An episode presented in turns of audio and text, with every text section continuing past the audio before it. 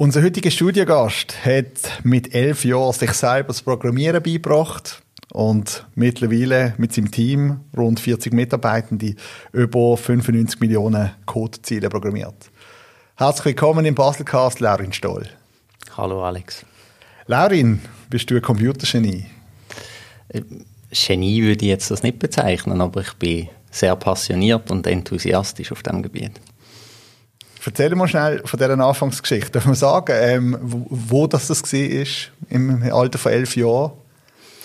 Ähm, wo, wo das war, wo meine Computerpassion angefangen hat. Ja.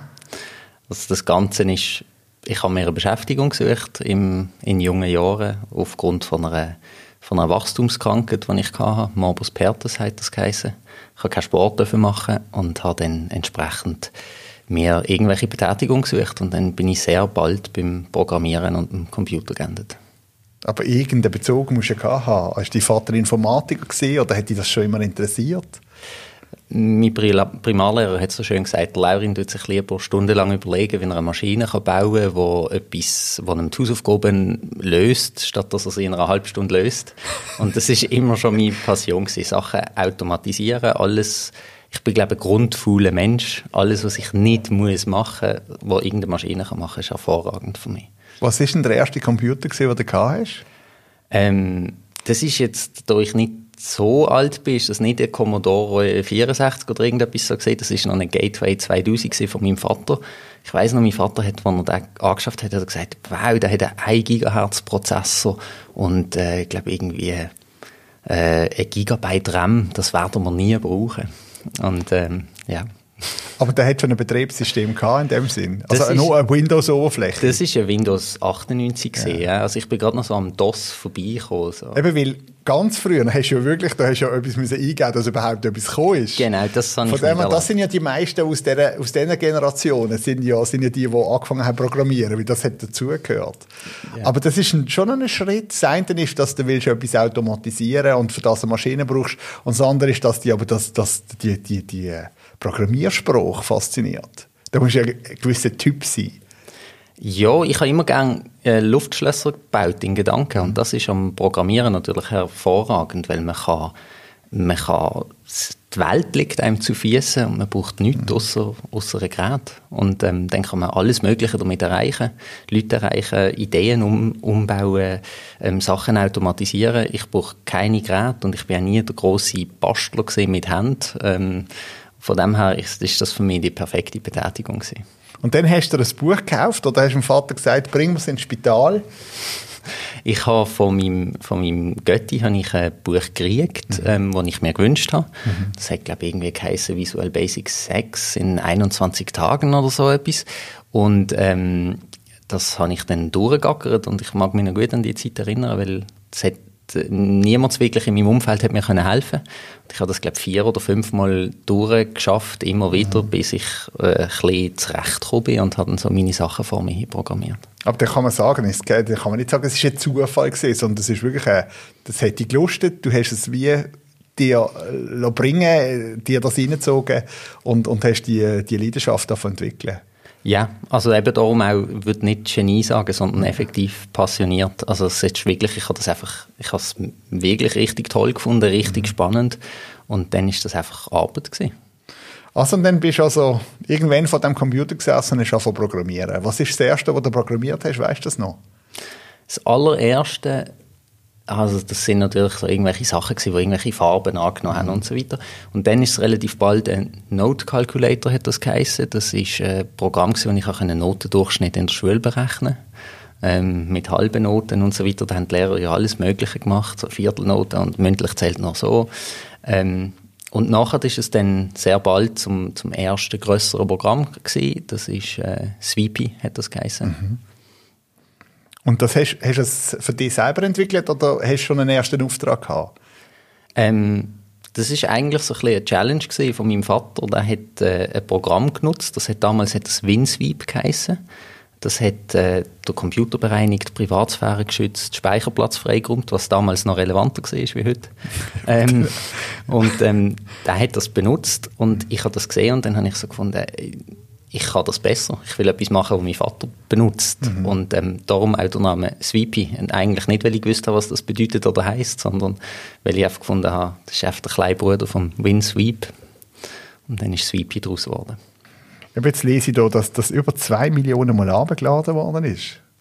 Ja, wir haben dann ähm, eine Freeware daraus gemacht, ähm, haben dann sehr bald über zweieinhalb Millionen Benutzer gehabt, mhm. innerhalb, innerhalb der fünf Versionen, haben dann später eine Donationware daraus gemacht und so auch ein bisschen monetarisieren Aber das, das gerade einen grossen Gumm gemacht. Wenn du sagst, von mir ähm, ich habe dann sehr bald, ähm, sind Leute dazugekommen, wo zum Beispiel äh, mein Cousin, der auch heute in der Firma noch aktiv beteiligt ist, ähm, wo, wo dann die Hilfe geschrieben hat, ähm, Freunde von meinem Cousin, die die Webseite gemacht haben und so weiter und ich habe im Wesentlichen das Programm programmiert. Dann bist du echt nur mit Männern zusammen gewesen? Ja, es ist äh, in dieser Provokante Branche, Frage. Es, aber damals ist es wirklich so gewesen. Es ist, es ist heute noch nicht so. Also ja. wir haben mit Biegen und Brechen und mittlerweile auch, dass wir ähm, sehr gezielt rekrutieren, gerade mal auf 10% Frauenanteil in der Firma geschafft. Das ist obwohl, der, obwohl der Wert darauf legen, dass ihr gerne würdet mehr Frauen haben.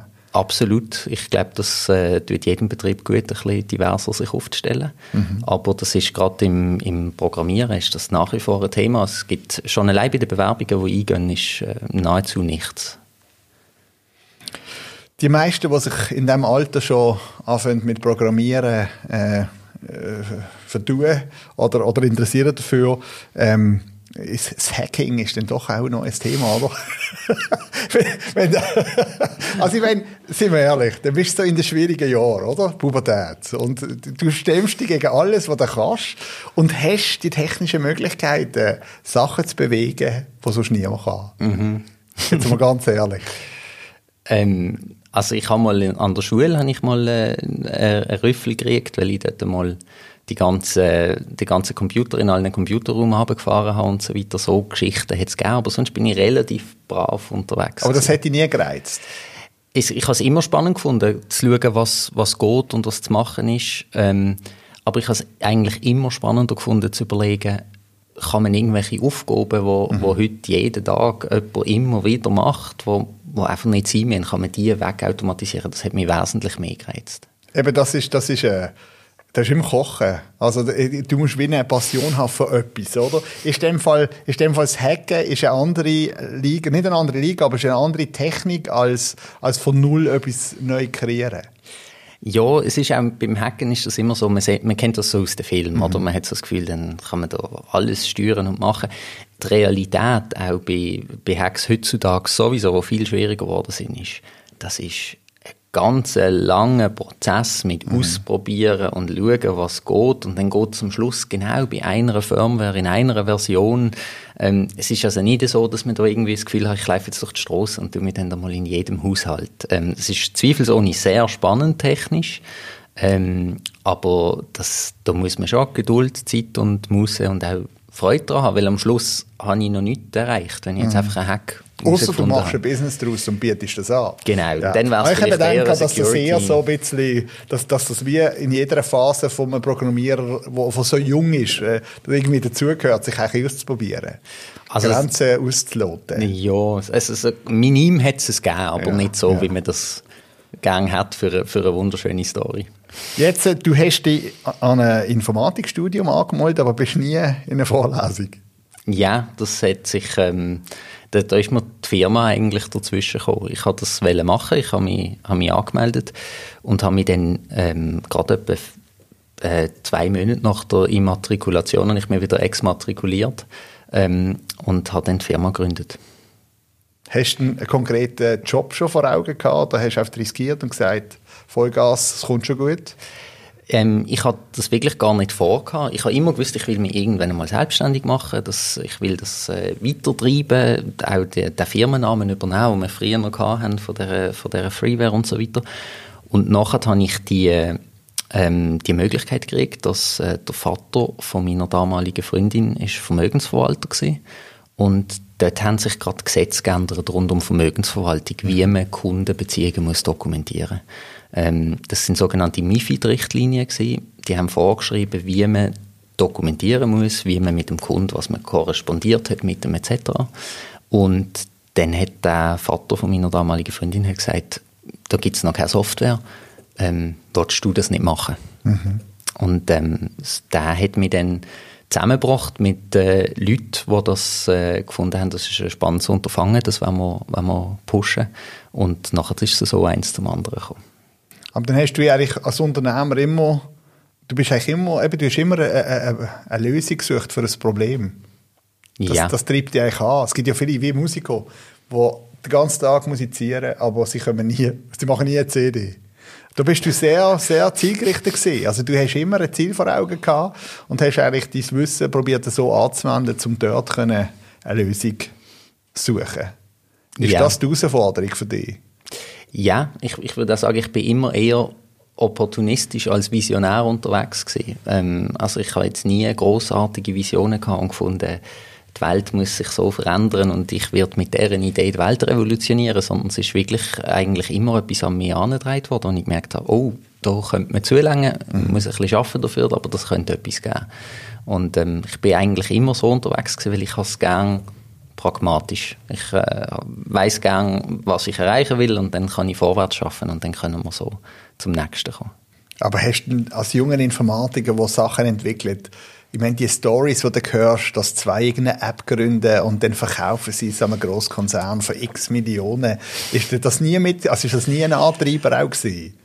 Ich habe es wirklich nie, bis heute nicht, aus monetären Gründen gemacht. Es hat mich das ist eigentlich nicht der, der Antreiber, weil ich finde, am, am Ende des Tages verbringe ich sehr, sehr viele Stunden, ähm, vermutlich am meisten Stunden von meinem jungen Leben zumindest mit Arbeit.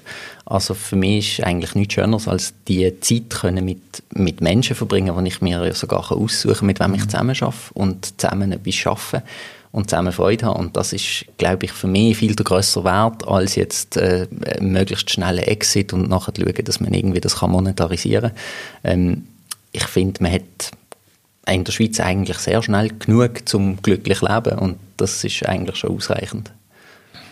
Schon fast kitschig.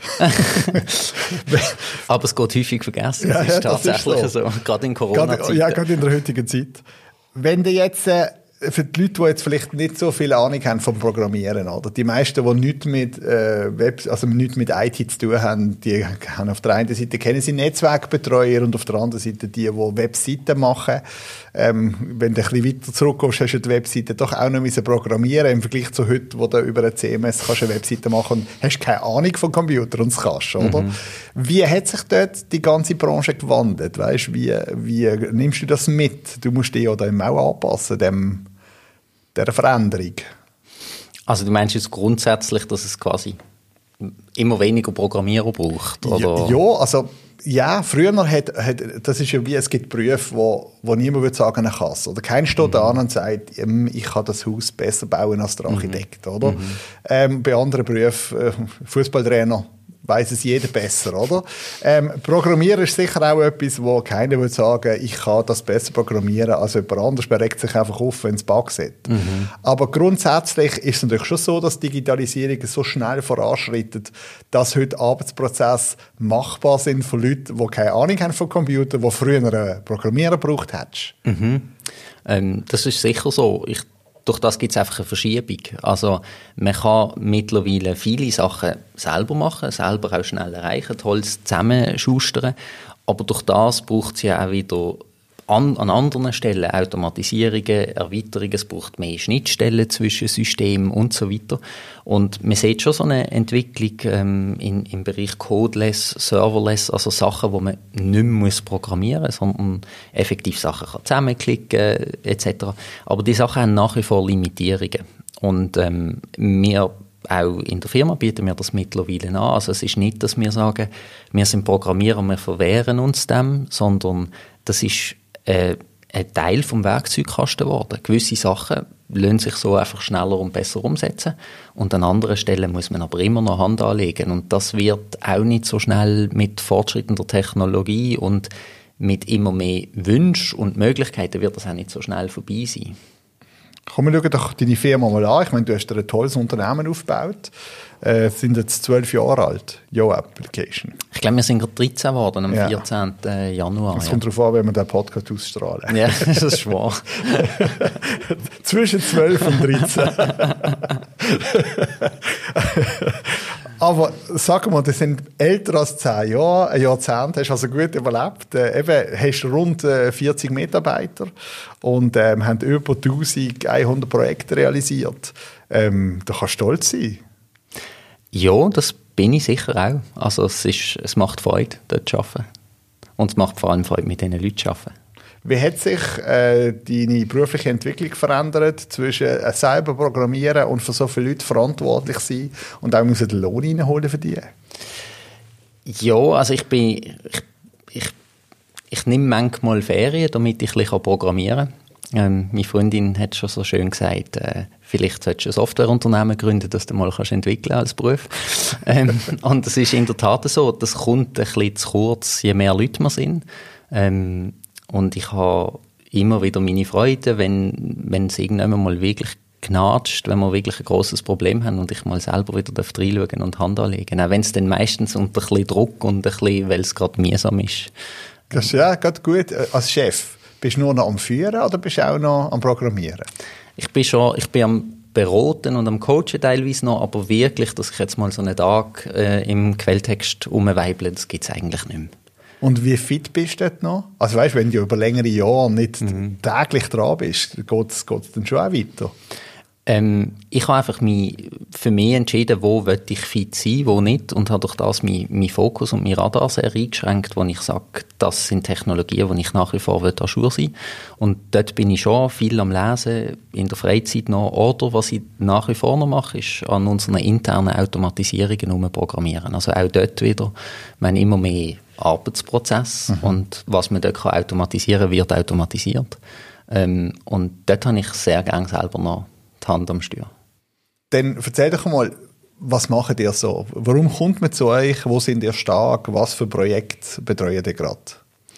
Wir nennen uns Digitalagentur und das ist natürlich ein sehr breiter Begriff. Ähm, aber Huges Digital soll das auch implizieren. Also wir sind die oder der Kunde in der digitalen Welt spiegeln oder ein Wegbereiter sein in die digitale Welt. Das, ist, das sehen wir als Aufgabe und man kann das quasi als digitale Generalunternehmer sehen. Man kommt zu uns, wenn man will Geschäftsprozess digitalisieren, wenn man sich will der digitalen Transformation hingeben, wenn man Ideen hat für Produkte oder Lösungen und wir schauen nachher, dass wir von Beratungsstrategien zu Konzept ähm, über Design und Umsetzung und Unterhalt das können abwickeln.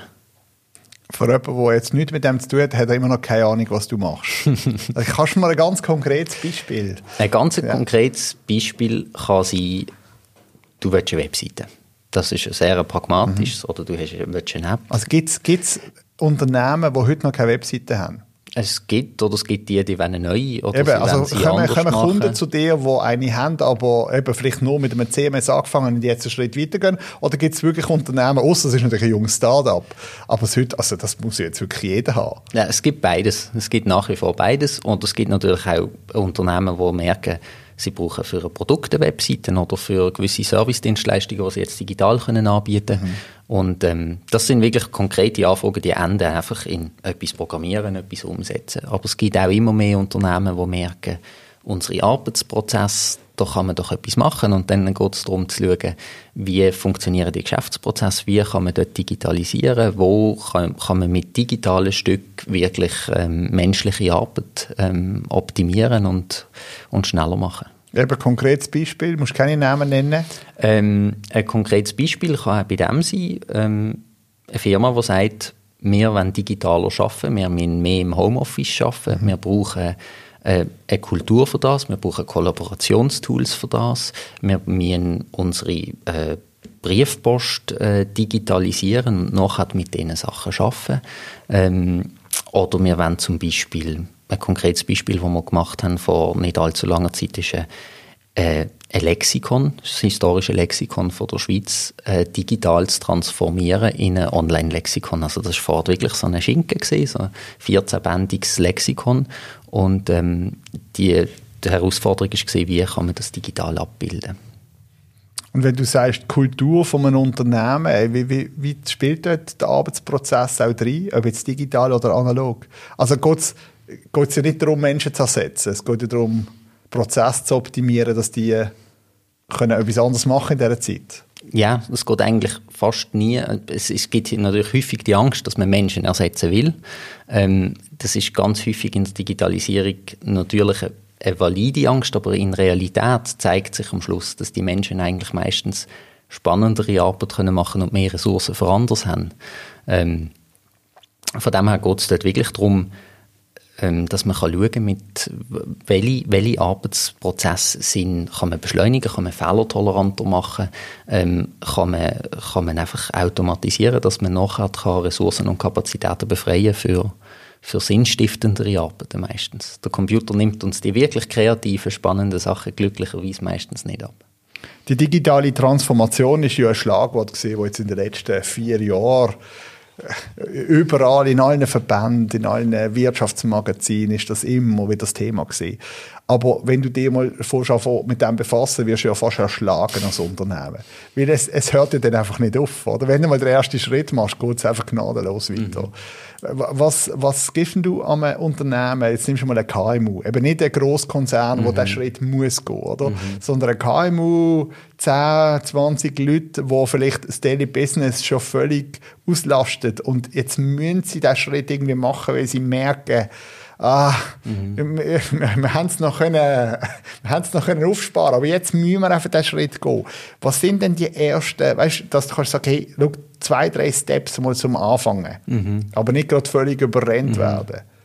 Ja, ich glaube gerade auch, was du sagst, die ersten zwei, drei Steps, das ist eben relevant, das ist schon mal das Erste, dass man in Steps geht dort und wirklich einen Schritt nach dem anderen macht und meistens fängt das ganz banal an. Das ist, äh, dass man mal auf Tools und Plattformen setzt, wo man gemeinsam kann Dokumente schaffen, wo man einfach miteinander kann kollaborieren, wo man kann den Bildschirm teilen und so weiter. Also das ist wirklich so Commodity-Digitalisierung, wo, wo noch nicht wirklich, ähm, wo schon sehr viel Power mit sich bringt, mhm. wo auch ein Kulturwechsel bedingt häufig, weil vieles geht schneller. Es ist, äh, es ist schneller wie noch etwas scannen und wieder zum Signieren gehen und ein Mäppchen weiterreichen. Ähm, und das ist eigentlich die Basis, das ist wirklich die Basis Digitalisierung. Und dann, wenn man das hat, kann man immer mehr aufbauen und kann sagen, okay, jetzt schaffen wir das. Durch das haben wir auch mehr äh, strukturierte Daten zur Verfügung, die jetzt wieder schön digital abgelegt mhm. sind. Und dann kann man mit diesen Daten wieder schaffen und kann weitergehen und kann sagen, was gibt es für Geschäftsprozesse, die wir wiederkehrend machen oder welche sind besonders geschäftskritisch und dürfen nicht fehlschlagen. Und dann kann man dort anfangen. Und dann wird natürlich von am Anfang, wo man quasi äh, oft Shelf-Software, also Software, die ich einfach einkaufen kann, mhm. einsetzt, kommt immer mehr ähm, Tailor-Made-Software rein, wo man also auf den Kunden zuschneidert oder Geschäftsprozess digitalisiert und automatisiert. Weißt, das ist ja spannend. Wie viele Leute können 15% von ihrem Handy nutzen. Und sie haben so viele Möglichkeiten, aber sie, sie interessiert sie gar nicht. Weil sie müssen können telefonieren, mhm. sie können WhatsApp, E-Mailen mhm. und SMS braucht niemand mehr. Oder? Mhm. Also, aber du könntest viel mehr machen. Und wenn jetzt das auf die grossen Softwarefirmen anwendest, wo du schaust, was du ja mit dem bestehenden Programm alles könntest, wo ja mhm. gar nicht genutzt wird, mhm. ist es dann immer ein Neuaufbau von einem System. Weil, wenn ich jetzt das vergleiche mit, mit Firmen, die wo, wo ohne Problem können auf einem, auf einem OneDrive Dokument sharen und gleich werden noch PDFs per Memory Stick umgeschickt, oder? Es ist ja, es ist ja doch eine ganze, ganze Denkweise dahinter. Haben die da mehr Gehör in einer Firma, wenn die als Externe reinkommen mhm. und den Vorschlag machen, mhm. wie wenn es intern die IT bringt? Oder haben die gar nicht das Know-how? Doch, es ist definitiv so, dass man häufig mehr Gehör hat als extern. Hat man ein, ein einfacheres Spiel. Man kann ein bisschen, auch ein bisschen naiver über Gärtli-Grenzen hinwegfahren, mhm. weil man nichts davon weiss ähm, und, und mal schauen, was passiert. Und da kann man häufig mehr bewirken als, als interne Abteilungen, die halt meistens schon da hat sich auch ein Image eingefeilst. Die IT sind häufig im Betrieb sind das Verhinderer, wie sie wahrgenommen werden. Es ist mhm. immer so, die sagen, nein, das dürfen wir nicht, das kann man wegen Sicherheit nicht, dort haben wir die Lizenzen nicht. Ähm, und das kann man als Externer natürlich anders angehen. Und es ist, wie du sagst, wir, wir versuchen dort auch, und das ist ähm, zuerst einmal nutzen, was da ist und die Möglichkeiten ausnutzen. Es ist nicht so, dass man immer gerade muss sagen, jetzt macht man alles neu und äh, jetzt baut man das anders auf, sondern meistens kann man dort wirklich einen Schritt vorangehen und einmal schauen, dass man das nutzt, was da ist. Und das ist meistens nicht limitiert durch Software, sondern durch menschliches Denken und durch ein Mindset. Jetzt hast du rund 40 Angestellte. Das kann man sich selber ausrechnen. In Informatik hat einen guten Lohn. ähm, da musst du recht etwas zusammenbekommen. Wie ähm, finanziert ihr euch? Habt ihr Supportverträge oder projektbasierend? Wir machen ganz, also wir machen rund zwei Drittel von unserem Umsatz machen wir mit Projektgeschäft. Und ähm, entsprechend ist das auch häufig ein ein Stressgeschäft. Jeder, der ein Projektgeschäft hat, weiß das. Vor dem Projekt ist nach dem Projekt. Man muss, man lebt eigentlich konstant in der Zukunft. Manchmal mhm. vergisst man ein bisschen, welchen Monat man hat, weil man in der Ressourcenplanung immer schon so weiter hinten ist und gar nicht im Jetzt. Ähm, und das macht rund zwei Drittel von unserem Umsatz aus. Und dann ein Drittel können wir glücklicherweise Lösungen, die man in Betrieb nimmt, muss man in der Regel auch warten, unterhalten, ähm, erweitern. Mhm. Und ähm, das gibt ein relativ gutes Polster, wo man wo man wenigstens so kann wieder darauf aufbauen kann. Das ist noch schön an dieser Branche. Wie haben Sie jetzt Corona-Zeit erlebt? Ist das für euch ein Booster gewesen? Wir haben zuerst ähm, Angst gehabt, weil wir haben gemerkt, dass im Sommer äh, diesen Jahr, also letzten Jahres 2020, ist es effektiv schwieriger gewesen. Die Kunden sind sehr verhalten gewesen. Und jetzt habe ich das Gefühl, die Kunden haben langsam gemerkt, ah, die Welt geht weiter. Ähm, und im Moment haben wir extrem viele Anfragen. Ähm, ich bin sehr gespannt, wie sich das verhaltet. Ich bin immer noch der Meinung, man kann nicht ganze Branche fast auf Null runterfahren und wir können dann einfach sagen, ja, wir sind IT, wir werden das nicht merken. Ähm, ich glaube, wir sitzen einfach in der zweiten oder dritten Reihe und halt nicht in der ersten. Aber im Moment ähm, merkt man der Bedarf nach digitalen Lösungen von A bis Z durchaus stark. Aber merkt ihr Trends, oder? Also wenn jetzt, jetzt kann man ja sagen, Gewinner, Gewinner von dem ganzen, äh, von der ganzen Corona-Pause sind die Online-Streaming-Dienste, sind äh, die Online-Shops.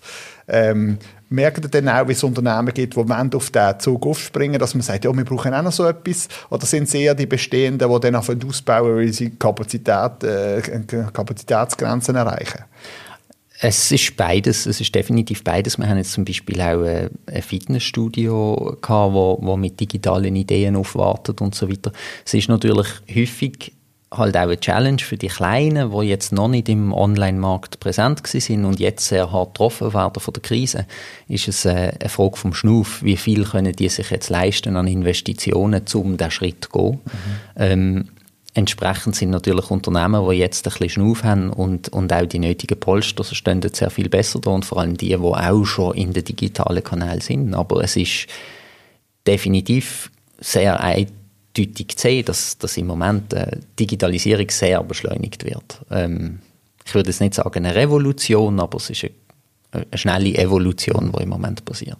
Eben, man hat, also ich würde sagen, die Wirtschaft hat einfach jetzt müssen mhm. und jetzt ziehen sie mit und jetzt merkt man auch, dass, dass es halt auch nötig ist in gewissen Momenten. Mhm. Wo könnt ihr euch abgrenzen? Also wenn ihr sagt, das sind auf der Programmierseite daheim, Lösungsapplikationen, ähm, eben digitale Transformation die Unternehmen begleiten, die haben auch ganz viele interaktive, ähm, interaktive Media Designer, also wo, mhm. auch, wo auch die Oberfläche mhm. nutzen.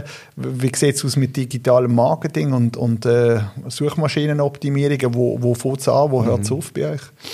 Wir sind keine Werbeagentur und keine Marketingagentur. Ähm, also das ist nicht unser Thema. Wir haben äh, Experience Designer, Interaction Designer, Screen Designer. Ähm, aber das ist, weil wir irgendwann gemerkt haben, äh, Leute wollen heutzutage einfach Lösungen, die Hand und Fuß haben und schön sind. Das ist sich jeder von seinem iPhone gewöhnt. Da will man nicht mehr ähm, irgendetwas, wo man denkt, ja, hätte ein Informatiker gemacht, aber es sind graue Kästchen auf schwarzem Hintergrund. Ähm, Darum haben wir das im, im Haus, um das effizient zu produzieren. Aber wir sind wir grenzen uns ganz klar ab gegenüber Marketing und Kommunikation. Wir arbeiten sehr häufig mit, mit so Agenturen zusammen. Ähm, und das ist auch eine Abgrenzung, wo wir uns nach wie vor sehr wohl fühlen damit. Wo geht die Zukunft und wo stehen die? sind eure Kunden in unserer Branche, redet man immer von dem und in der Umsetzung nachher macht man das. ja, es gibt ja tausend Beispiele. Nimmst jetzt mal äh, nimmst 300 äh, nimmst, äh, äh VR-Brille, oder? Mhm. Das, man mag noch so toll sein, aber wenn du immer mit dieser Brille, wenn du immer die Brille brauchst, oder? Mhm. Die Vermögen kostet, tut keine Firma 2000 so Brillen ihren Kunden verschicken. Auch wenn vielleicht der Marketingmensch gefunden hat, das ist jetzt noch etwas Tolles, so eine VR-Geschichte, mhm. oder? Also, wo lebt ihr ähm, von den Anforderungen, wo, wo Kunden an euch stellen und mhm. was dann wirklich umgesetzt wird? Wie ist das Verhältnis? Es ist schon, also die Branche grundsätzlich ist, wie du gesagt hast, mit die Branche in der IT, das, ist die, das sind die Besten im Hypen von Sachen. Also der Gartner Hype Cycle, der schlägt dort voll ein und das ist VR ist genial und Big Data und Predictive Analytics und so weiter. Die Realität, wenn man nachher ins Business schaut, ist schon so, dass die wirklichen Use Cases meistens gesucht werden, ganz häufig, und das in Innovationsprojekten mhm. und Abteilungen stattfindet. Ähm, von dem her, bei uns wird wirklich häufig ähm, so sehr naheliegende Sachen gemacht. Service äh, werden digitalisiert mit Webplattformen, ähm, Prozesse werden digitalisiert mit, mit speziellen Schnittstellen und so weiter. Also von dem her ist das schon ich denke, die neuen Technologien sind wichtig, die, die, die geben einen gewissen Zug, die geben Ideen, die machen kreativ, die werden auch mehr und mehr kommen, aber dort, bis das ähm, dann die ganz kleinen Betriebe auch noch in der Breite einsetzen und so weiter, wird das durchaus noch ein bisschen brauchen. Wo siehst du die Zukunft, wenn du Aktien hast, in welche Technologie willst du investieren? Ja, also Zeitgleich sind natürlich die schon sehr stark auf, auf Vormarsch. Also alles, was rund um Daten geht, ist, ist ein Thema und wird immer mehr ein Thema werden in einer globaleren und schnelleren Welt. Ähm, von dem her denke ich, dort ähm, wird, wird noch sehr viel passieren in diesem Bereich in den nächsten Jahren, auch bestimmt in der künstlichen Intelligenz. Ähm, da werden spannende Entwicklungen auf uns zukommen, aber ich glaube einfach nicht, dass das so super schnell geht, wie man, wie man das äh, denkt. Was machst du, um deinen Kopf ein bisschen lüften von den Nuller und Einser? Ich mache sehr, sehr gerne Sport. Das ist mit Corona nicht gleich einfach. Ich, ich schwimme gerne, ich äh, spiele gerne Beachvolleyball, ich mache gerne Kampfsport. Ähm, das sind jetzt alles Sachen, die sind gerade ein bisschen Challenge durch Corona. Im Moment äh, versuche ich mich in, in Park-Workouts und äh, im Joggen, aber ich bin einfach kein Jogger.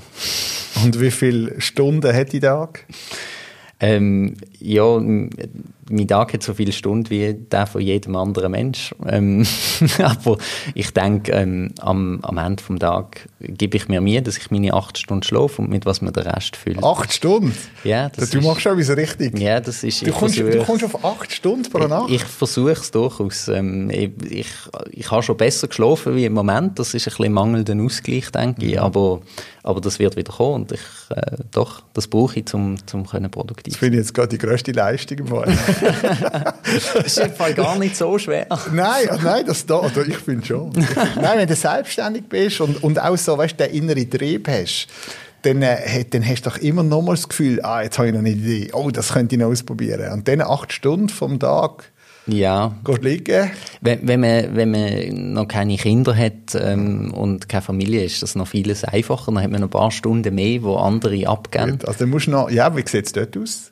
Da, Was ist denn dort in Planung? Hast du irgendein Programmierung? Äh, da gibt da gibt's keine drei- und fünf Jahrespläne mit dem Geschäft von dem her. Okay. Das steht in den Sternen. Bleibst no comment.